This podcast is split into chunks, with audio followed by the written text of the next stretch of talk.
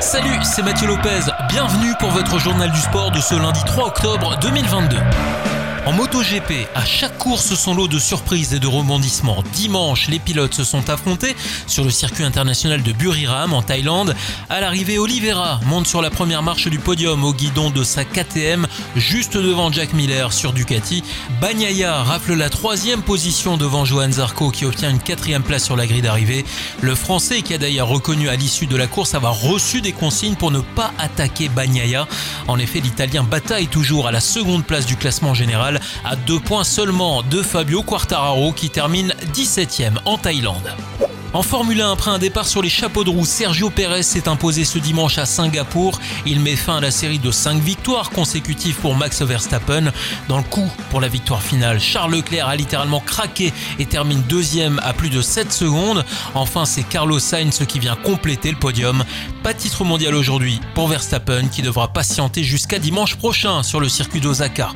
À 22 ans et un jour, le Finlandais Kalle Rovanperä est devenu dimanche le plus jeune champion du monde des rallyes.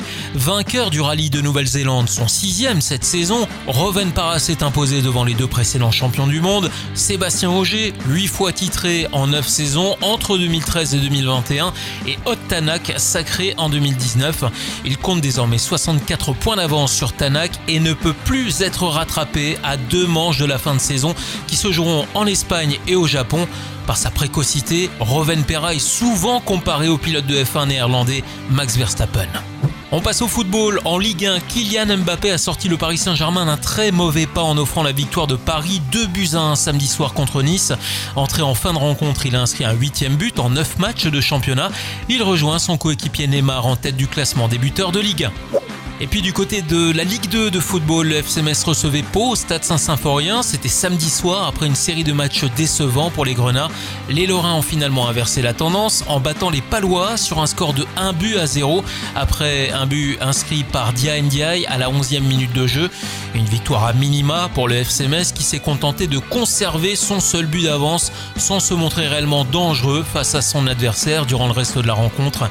Prochain match samedi prochain, les Grenats se déplacent chez un ex-compère de Ligue 1, à savoir les Girondins de Bordeaux. Au classement, Metz est 9ème de Ligue 2, à 6 points seulement du leader Amiens, coaché par l'ancien Messin Philippe Insberger. Voilà pour l'actu sportive du week-end. À lundi prochain pour votre journal du sport.